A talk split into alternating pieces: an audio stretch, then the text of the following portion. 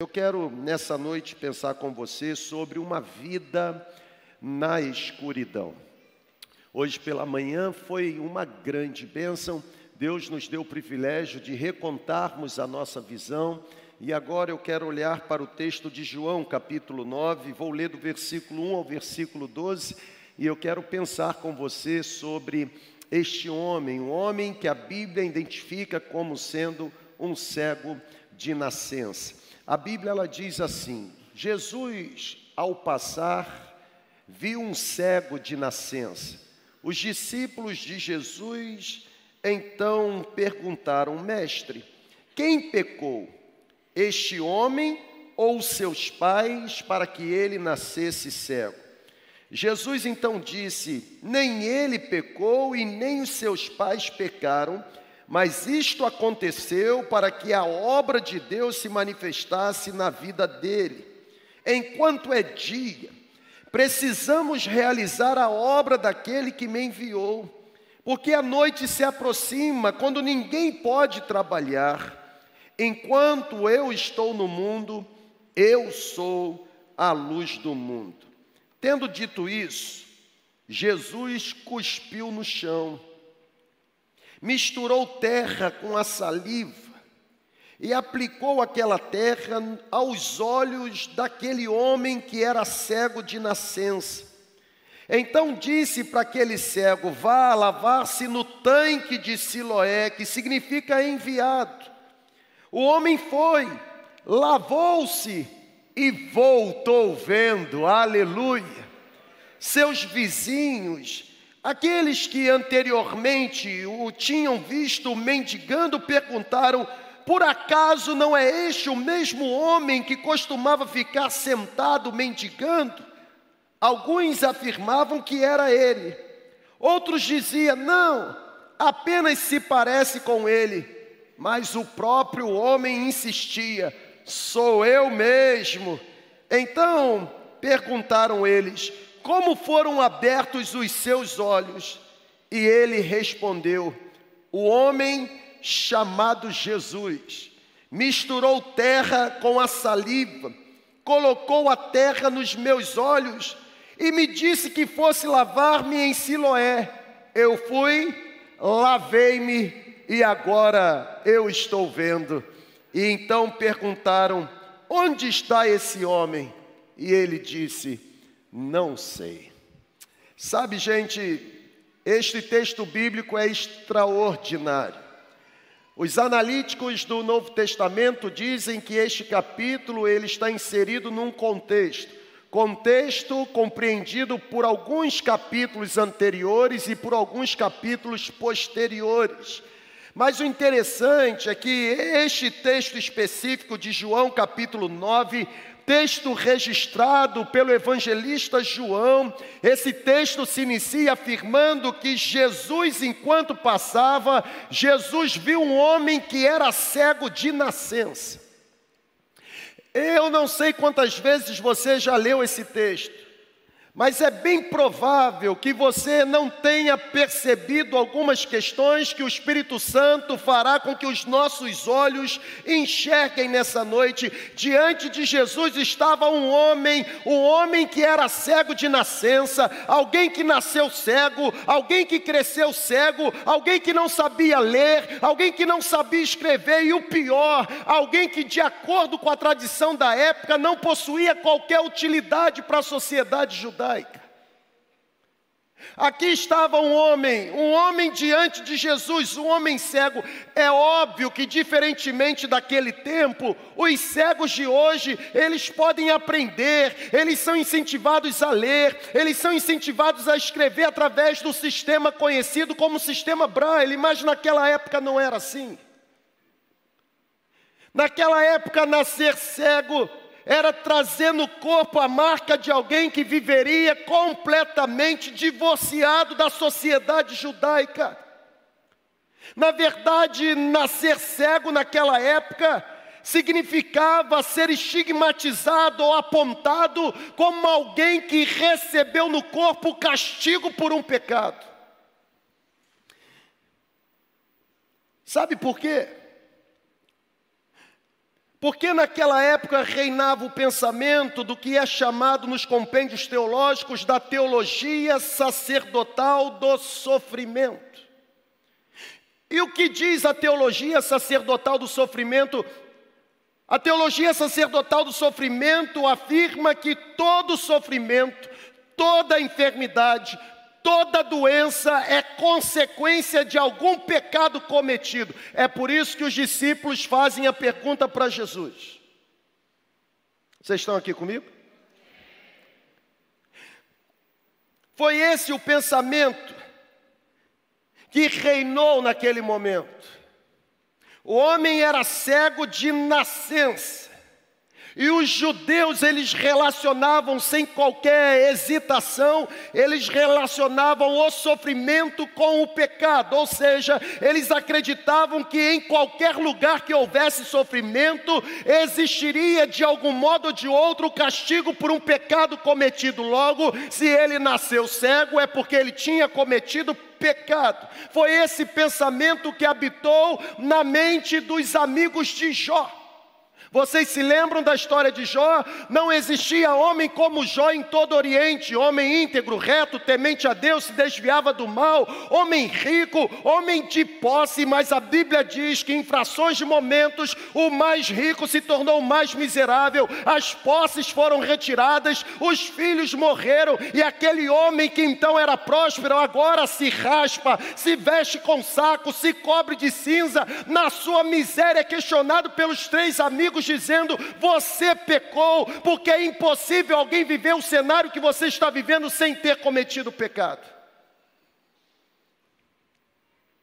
Vasculhe a sua mente,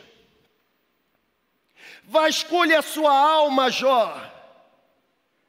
Aqueles três amigos, que amigos, né? É por isso que ele disse: Isso aí é um amigo de Jó mesmo, né?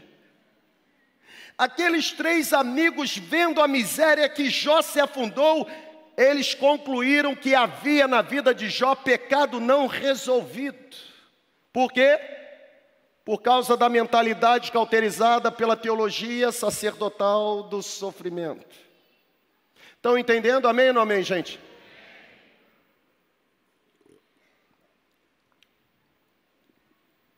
Foi esse pensamento que habitou, por exemplo, na mente dos discípulos de Jesus. Porque os discípulos de Jesus, eles estavam imersos na crença da causa e efeito, ou seja, se havia doença, havia pecado. Se o homem nasceu cego, é porque tinha pecado para ser resolvido. Na verdade, este tem sido o comportamento de muitos nos nossos dias. Gente que julga o que não sabe e condena sem conhecimento de causa. É gente que olha para a vida alheia e conclui que os momentos adversos vivenciados pela vida alheia ou pelo próximo é resultado de algum castigo divino. Quem nunca ouviu aquela expressão, Deus está pesando a mão sobre ele? Alguém já ouviu isso, gente? Esse aí deve ter feito alguma coisa. Tem pecado incubado. Tem sujeira embaixo do tapete. Está sofrendo. Conviver com a realidade da teologia sacerdotal do sofrimento é a coisa mais natural nos dias de hoje. Se a igreja está fluindo, pastor é consagrado. Mas se a igreja começa um declínio, o pastor está em pecado. Sabe, gente, aqueles três homens condenaram Jó,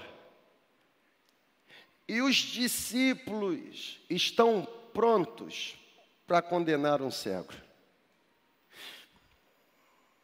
Preste atenção numa coisa. Infelizmente, nós rotulamos pessoas e estigmatizamos histórias, porque a nossa mente ainda está escravizada pela concepção de que todo cenário adverso é sinônimo de castigo divino. Eu, quando leio sobre a história desse homem, João capítulo 9, eu, quando leio sobre a história desse cego de nascença, eu encontro um homem que estava passando toda a sua vida na escuridão. Daí vem o tema: uma vida na escuridão. Alguém que estava vivendo sem luz. Alguém que estava vivendo debaixo de uma escuridão. As pessoas ao seu redor associavam o seu sofrimento a um castigo divino. E porque as pessoas associavam o sofrimento ao castigo divino, logo não havia razão para alguém ajudá-lo. Na verdade, ele era evitado. A consequência é que aquele homem estava fadado a viver abandonado, sozinho, dependendo da compaixão de pessoas que passasse por ele, ou que parasse, desse atenção para ele. E aqui, vamos pegar. E a Bíblia diz que um dia Jesus passou. A Bíblia diz que em determinado momento, Jesus andando, Jesus enxergou aquele cego. A Bíblia diz que Jesus, passando por Jerusalém, olhou para aquele cego, pessoal, mesmo Jerusalém sendo uma grande cidade, e mesmo numa grande cidade com muitas aglomerações, gente na rua para todo lado, a Bíblia diz que, mesmo sendo difícil de ser notado, Jesus enxergou o cego de nascença. Aqui está uma grande lição, e a primeira lição é exatamente essa: Jesus não vê multidões, na verdade, em meio às multidões, Jesus enxerga você.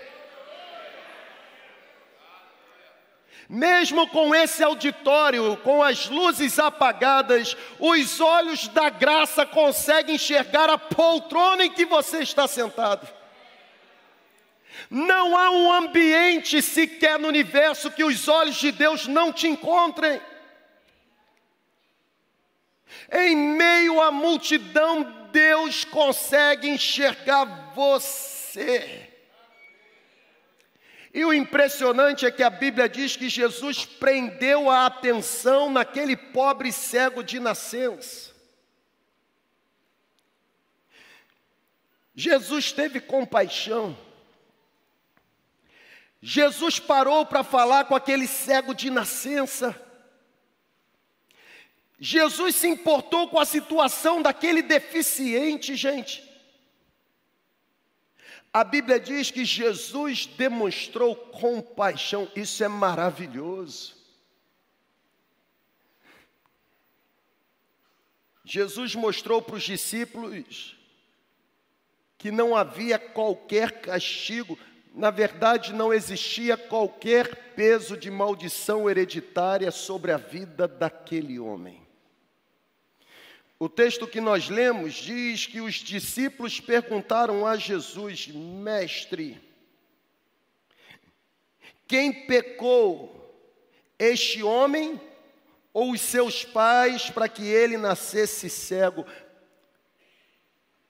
Ao contrário do que os discípulos sugeriram na pergunta, o que Jesus afirma é que ali estava uma oportunidade para que o poder de Deus pudesse ser presenciado. Agora olha para cá para você vibrar, presenciado não apenas pelo cego que receberia cura, mas presenciado principalmente pelas pessoas que conviviam com o cego e que agora iriam testemunhar que aquele que antes era cego agora estava enxergando. A forma como Deus age na minha vida abençoa aqueles que estão ao meu redor. A resposta de Jesus foi sensacional. Vocês ficam aí com a mente cauterizada pela teologia sacerdotal do sofrimento, achando que todo sofrimento é castigo divino ou consequência do pecado. Eu digo a vocês: nem ele pecou, nem seus pais pecaram, mas isto aconteceu para que a obra de Deus se manifestasse na vida dele. E aí eu quero dividir com você duas lições, e a primeira é essa: os milagres são um sinal da glória e o poder de Deus. Eu creio em milagres. Tem gente que crê em milagres aí? Eu creio em milagres. Na verdade, eu creio que eu sirvo um Deus que opera milagres. Eu creio numa ação sobrenatural, numa intervenção divina. Eu creio. Existem cenários que são cenários apropriados para que milagres de Deus aconteçam. Os milagres são um sinal da glória e o poder de Deus. Eu gosto muito da forma como alguns escritores definem os milagres. Por exemplo, bem afirmou um grande sábio que milagre é o extraordinário, ou seja, é algo fora do comum, é algo fora do normal. Alguém disse que milagre é sobrenatural, ou seja, alguma coisa acima do natural. Alguém disse que milagre é excepcional, algo especial, uma exceção. Na verdade, gente, esse mesmo sábio afirma que se milagre fosse algo corriqueiro e comum, não seria milagre. Eu senti uma dor de cabeça, passou a dor de cabeça, que milagre, dor de cabeça passa com analgésico. Agora não tem remédio no universo que levanta defunto.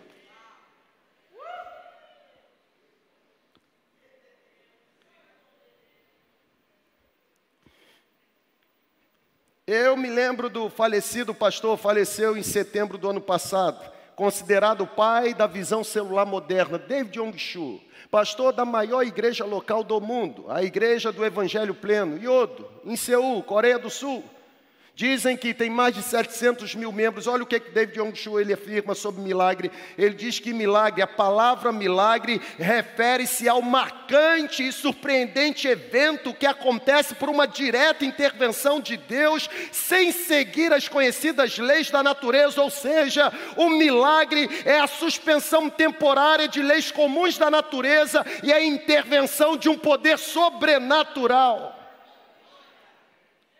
Na verdade, os estudiosos de teologia estudam teologia sistemática a partir de um compêndio uh, editado por Wanne Gruden. E o Wanne Gruden, no capítulo 17 da sua teologia sistemática, ele diz: milagre é uma atividade de Deus na qual Deus desperta admiração, deixando as pessoas assombradas, surpresas e testemunhando acerca de si mesmo.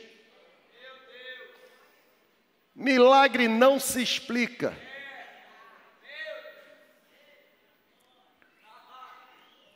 Milagre se recebe.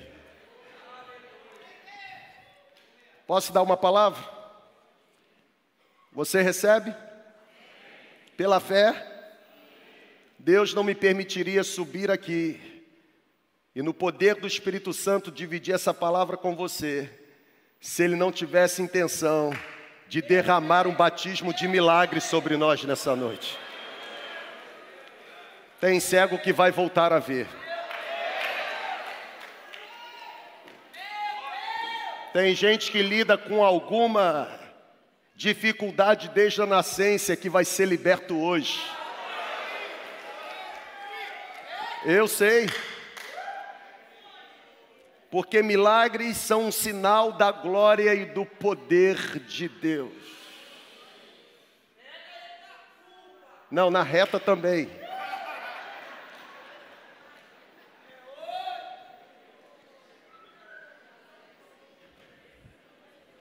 Quem pecou, não é questão de pecado, é para que o poder de Deus se manifeste. Tem enfermidades que não são consequências do pecado, e muito menos enfermidades cujo resultado será a morte. Tem enfermidades que são cenários apropriados para que o enfermo receba do alto a visitação de um milagre.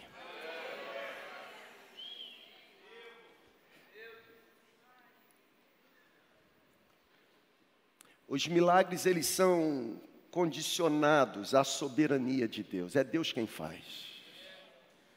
Você que vai atrás de curandeiro, todo curandeiro é feiticeiro, porque feitiçaria é manipulação do poder divino. Milagre tem a ver com a soberania de Deus. Milagre é um ato da vontade de Deus. Deus tem o seu tempo e Deus tem o seu propósito.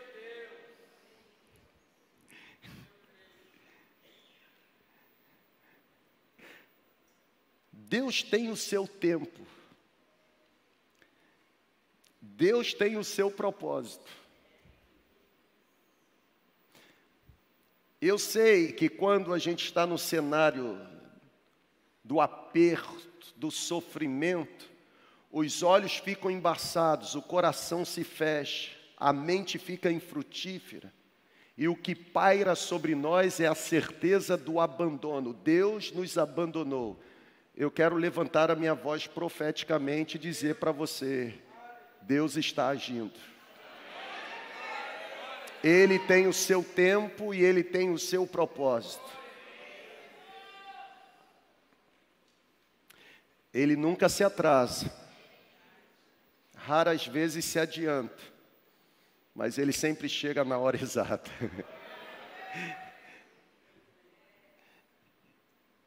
Sabe, gente, todo milagre possui um propósito.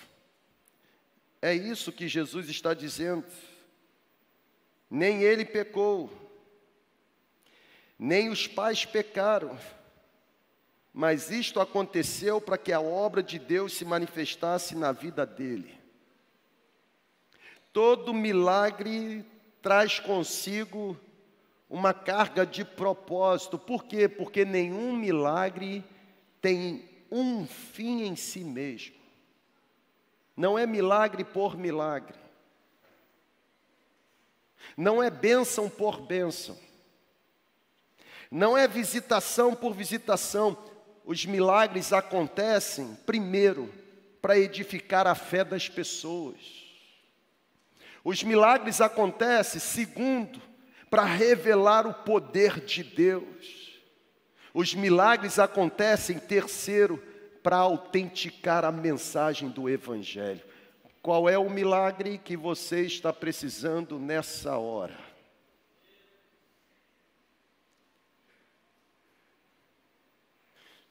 Abra a porta.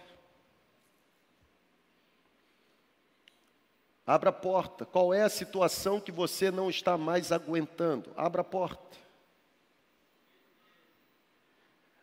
O texto de João 9 começa dizendo: Ao passar, Jesus viu. Jesus está passando e está vendo. Ou você acha que ele não contemplou o seu choro durante a madrugada? Ou você acha que ele não contemplou o seu desespero nessa manhã? Ô irmão, eu subo aqui apenas para ser um pedaço de madeira para o Espírito falar. Deus sabe, Ele enxerga você.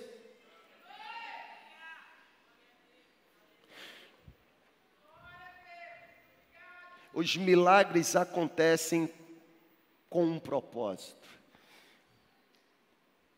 Quando os milagres acontecem, os milagres dão evidência de que é Deus que realmente está agindo não tem como explicar. Nem os mais esclarecidos conseguem encontrar a razão para. Sempre foi assim na Bíblia, gente. Foi assim no Antigo Testamento, foi assim no Novo Testamento. Os milagres aconteciam para deixar evidente que era Deus quem estava agindo. Vou dar alguns exemplos para vocês. Por exemplo, a Bíblia diz que quando Deus chamou Moisés lá no Velho Testamento, aquele arbusto queimava, mas não era consumido. Como pode uma planta arder em chamas e não ser consumida? É Deus quem está agindo. A Bíblia diz que quando Moisés foi recrutado por Deus, a vara se transformou em serpente, depois a serpente voltou a ser vara. Quem explica um negócio desse é Deus quem está agindo. A Bíblia diz que quando o povo de Israel esteve diante do Mar Vermelho, era o mar na frente, era o exército de Faraó atrás, e a Bíblia diz que as águas foram separadas ao ponto do povo atravessar com os pés enxutos. É Deus quem estava agindo. A Bíblia diz que quando o profeta Elias esteve diante dos profetas de Baal, fogo foi derramado do céu, o altar foi consumido, evidência de que Deus estava agindo. Quer mais? A Bíblia diz, ainda no Velho Testamento, que quando a viúva de um dos discípulos do profeta sofreu a ameaça de perder os filhos como pagamento deixada ou o pagamento da dívida deixada pelo falecido, a Bíblia diz que aquela mulher procura o profeta Eliseu e o pouco azeite que ela possuía foi capaz de encher todas as vasilhas vazias. É Deus quem está agindo.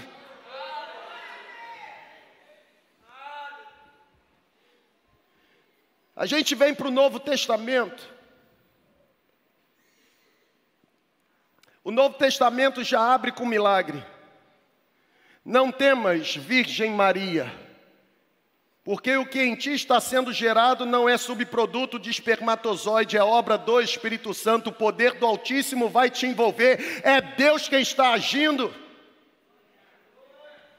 A Bíblia diz que quando um homem que era principal na sinagoga, se aproxima de Jesus porque a sua filha estava à beira da morte e logo depois falece.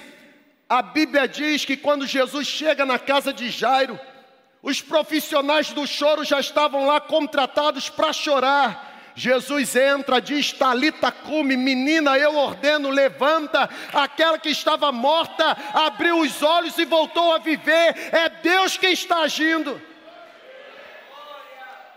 A Bíblia diz que uma mulher que há 12 anos sofria de fluxo intenso, hemorragia contínua, Lucas chega a dizer que ela gastou todo o dinheiro tentando a cura, nenhum médico foi capaz de curá-la, bastou tocar na orla da veste de Jesus e a hemorragia saiu. Quem me tocou fui eu, Senhor. Eu senti que de mim saiu explosão de poder, é Deus quem está agindo.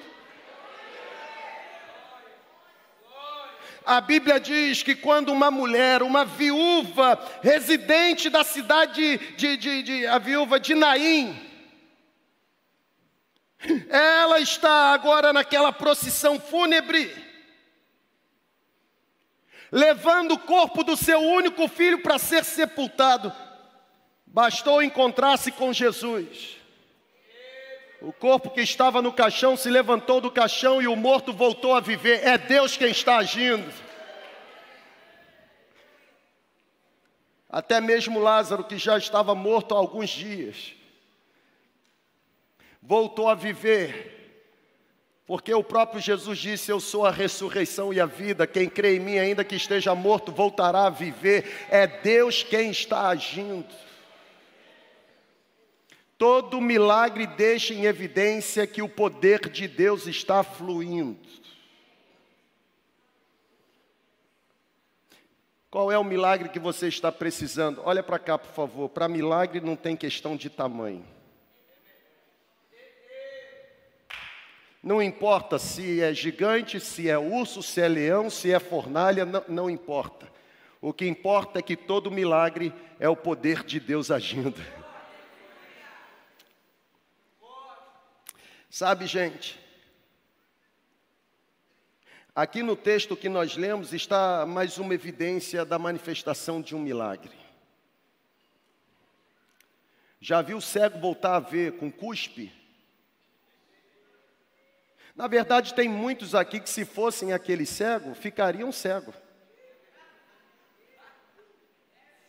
Oi?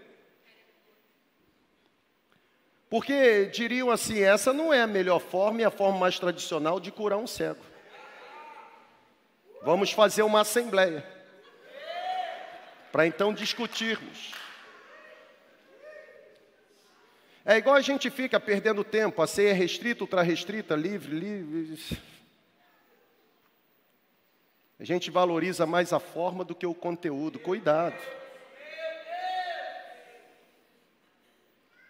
Tem muita gente aqui nesse auditório e por meio da conexão, que se fosse aquele cego, ainda hoje estaria cego, caso continuasse vivendo. Porque é gente, olha para cá, pega aí, irmão, pega. É gente que ainda não entendeu que milagre é um ato da soberania de Deus. Você não diz para Deus a forma como o milagre deve acontecer ou o momento exato em que ele deve chegar. Você apenas se apresenta como sendo a terra bem preparada e bem arada para o milagre acontecer. Aleluia.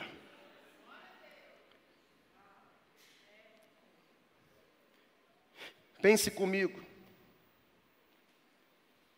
Existem vários outros registros na Bíblia de cegos que foram curados. Inclusive cegos que foram curados de Jesus nem encostando a mão. Vocês se lembram de Bartimeu? Jesus, filho de Davi, tem compaixão de mim, teve cuspe? Imagina se esse cego dissesse assim: O senhor curou Bartimeu sem cuspe, por que vai usar cuspe em mim? Tem gente que perde o milagre por causa disso.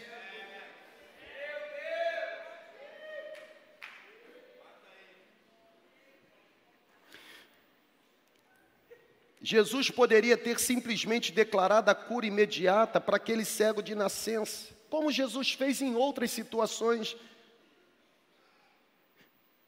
Mas era outro cego, era outra pessoa, era uma outra realidade, e uma pessoa que trazia em sua realidade um outro histórico. O Deus é o mesmo, gente, o poder é o mesmo mas a forma do poder operar e se manifestar não é a mesma. Tem gente que entrega a vida a Jesus em casa sozinho orando, mas tem gente que precisa ser amassado. É ou não é? Tem gente que diz assim: se não vier pelo amor, vai vir pela dor. A verdade é que todo mundo vem por meio da graça.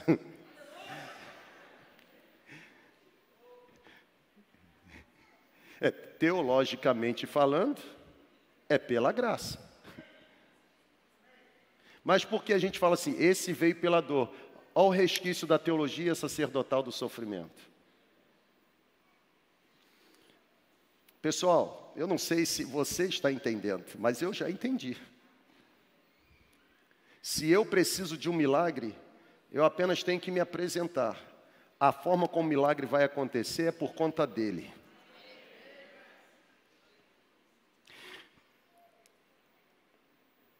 Jesus poderia ter agido com o cego de nascença como agiu em outras ocasiões, mas olha para cá.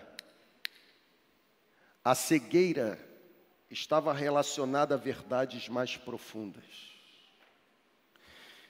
Jesus queria não somente curar a cegueira material, a cegueira palpável, a cegueira física, Jesus queria abrir os olhos espirituais, não apenas do cego, mas de todos os demais, inclusive dos próprios discípulos. Que apesar de serem discípulos, estavam absorvidos por um ensinamento que Jesus nunca ensinou. Como a gente que se diz discípulo é capaz de absorver com mais facilidade ensinamentos que Jesus nunca soprou? Havia uma cegueira espiritual. Quem pecou? Ele ou os pais? Os cenários, irmão, pega. Os cenários que você julga ser cenários de. Irmão, vou até beber um pouquinho de água.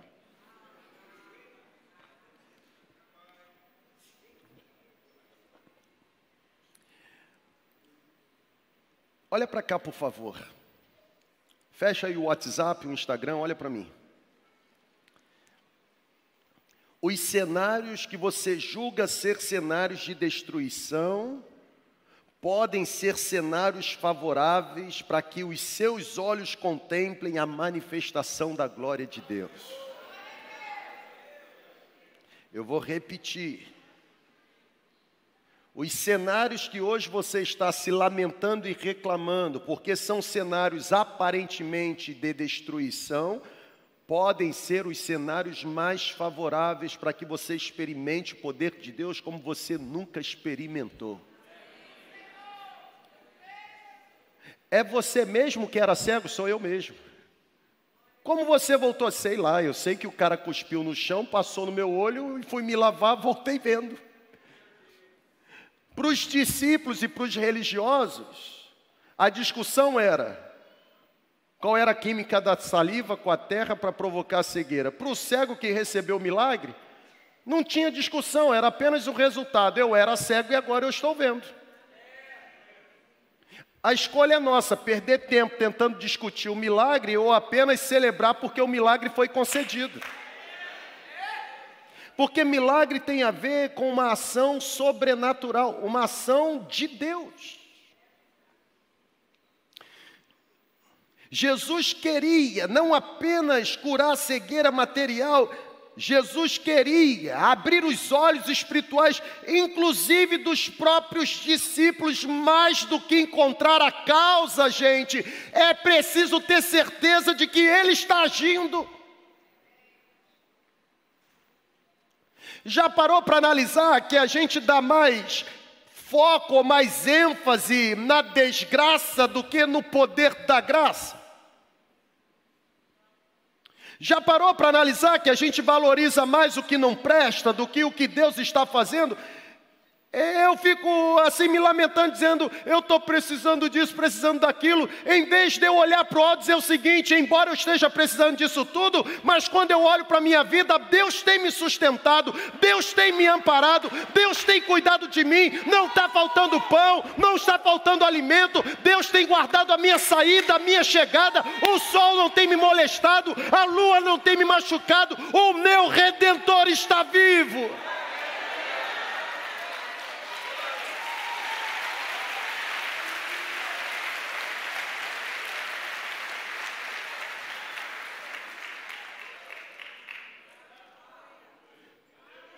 Não é discussão pela causa, é celebração pelo resultado. Eu sei que eu era cego e agora eu estou vendo. Mas como aconteceu? Eu sei que eu era cego e agora eu estou vendo. Mas explica, eu sei que eu era cego e agora eu estou vendo. Mas isso não é suficiente. Pode não ser para você, para mim é porque eu era cego e agora eu estou vendo. Milagres são um sinal da glória e do poder de Deus. Segundo, se o assunto é milagre, não perca a visão espiritual. Eu vou repetir. Se o assunto é milagre, não deixe que o calor da fornalha sufoque a sua fé. Não perca a visão espiritual. Porque é preciso ver e enxergar o sentido espiritual dos fatos.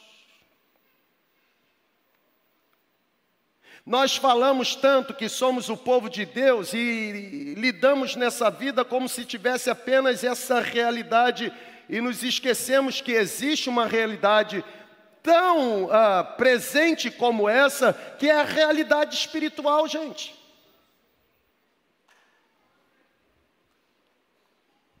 É preciso enxergar o sentido espiritual, é preciso enxergar algo que os olhos humanos não conseguem ver. É preciso.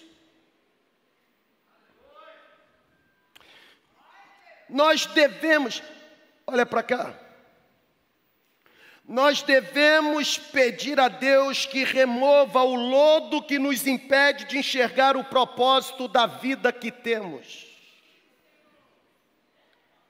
Porque a pior cegueira não é a cegueira física, mas é a cegueira espiritual. Existia uma missionária chamada Ellen Keller, uma missionária cega. E perguntaram para ela o que deveria ser na concepção dela mais trágico que nascer cega. Ela disse: pior do que nascer cega é enxergar e não ter visão.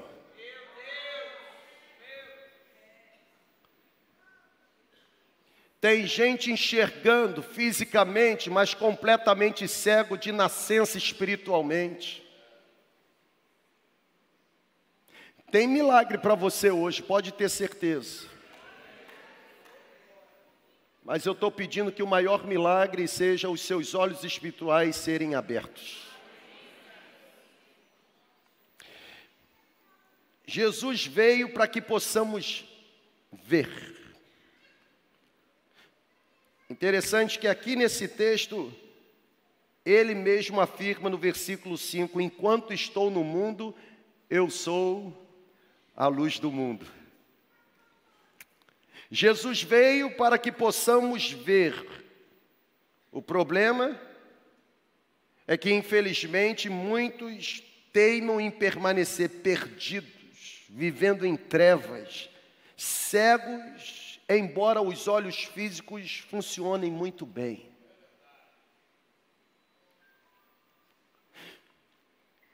A minha caminhada enquanto líder de uma comunidade local, a minha, a minha jornada enquanto um pastor, me obriga ou me faz viver e conviver com pessoas que, apesar de possuir vastos conhecimentos de fatos bíblicos, pessoas que, apesar de recitarem vários eventos da Bíblia, são pessoas que se demonstram vazias, sem qualquer tipo de discernimento, pessoas que se revelam como pessoas insensatas, gente vazia de significados, por quê? Enxergam fisicamente, mas são tapadas espiritualmente. Você pode aprender sistematicamente a verdade. Grave isso. Você pode aprender sistematicamente a palavra de Deus, você pode aprender a palavra de Deus versículo por versículo, ano após ano, e ainda assim viver na insensatez. Você pode aprender a palavra de Deus ano após ano e ainda assim viver sem qualquer indício de discernimento, porque não basta aprender. A própria palavra diz que aprendizado sem prática é insensatez.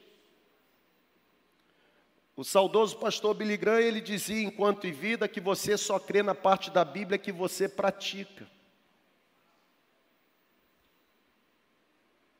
Na verdade, eu tenho uma anotação aqui, e essa anotação é, é uma máxima de Agostinho, quando ele diz que se você crê no que lhe agrada na Bíblia, mas despreza o que não lhe agrada, não é na Bíblia que você crê, mas em você mesmo.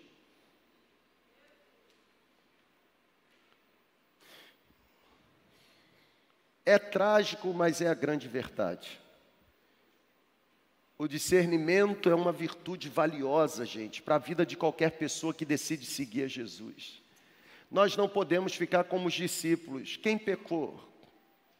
Onde está a causa? Nós temos que celebrar. O carpinteiro de Nazaré está entre nós. Aquele que tem toda a autoridade está entre nós, foi ele quem disse: Toda autoridade me foi dada no céu e na terra.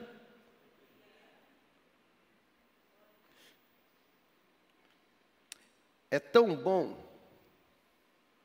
quando a gente consegue perceber que Deus está agindo, apesar da gente não encontrar explicação. Na verdade, eu vou terminar. E eu termino com a seguinte frase: tão bom quanto receber de Deus um milagre físico. Preste atenção nisso. Tão bom quanto receber de Deus um milagre físico, será você receber do alto uma cura espiritual.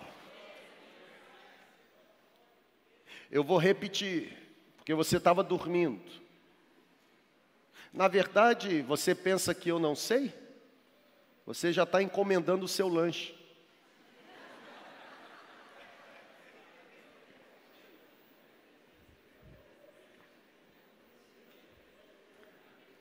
Vai demorar.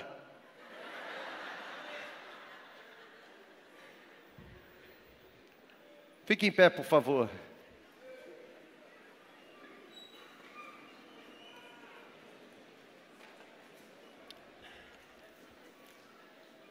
Eu acho que já chegou a hora de fazer duas celebrações, hein? Dizem os especialistas que quando o auditório está 70% comprometido, já tem que começar a segunda. Aqui está mais do que 100%. Na verdade, se fizermos duas, dá capacidade até de trazer mais criança, né? É só você, pai, se apresentar para ser um voluntário. Olha para cá, por favor. Tão bom quanto receber de Deus um milagre físico, será você receber do alto uma cura espiritual. Porque a cura espiritual, olha para cá, por favor. O milagre físico não vai mudar sua perspectiva, não, porque milagre não ensina, não, gente. Milagre a gente recebe e esquece. Você sabia disso? A Bíblia diz que os discípulos que experimentaram milagre porque distribuíram pães e peixes, e os pães e peixes foram multiplicados. Olha para cá, não perde o raciocínio não. A Bíblia diz que aqueles discípulos, logo depois de participarem do milagre da multiplicação, aqueles discípulos atravessam Marcos 6, 52 diz: O coração estava endurecido, porque milagre não amolece coração. Se você receber um milagre físico hoje, isso não vai mudar a sua perspectiva. Amanhã você vai precisar de outro milagre físico, porque enquanto você viver nessa terra, você estará sujeito a adoecer ou passar por situações de sofrimento o tempo todo. Agora, se você receber uma cura espiritual, a sua perspectiva muda. Na verdade, se você receber uma cura espiritual, mesmo sem receber um milagre físico, a sua perspectiva muda.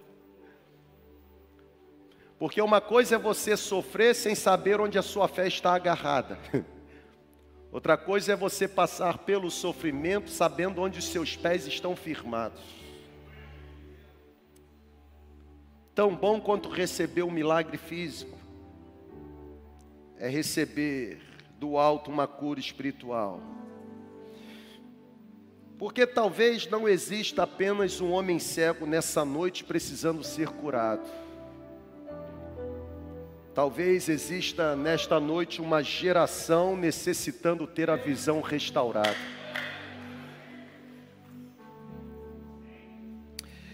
Sabe, gente, nós precisamos ter coragem. Nós precisamos ter coragem. Nós precisamos receber o toque de Jesus. Se ele vai usar saliva e terra, não tem problema. Nada de nojinho. Nada de frescura espiritual. Nós precisamos ter coragem para receber o toque de Jesus e abandonar a visão deformada que possuímos. Não é um século, é uma geração.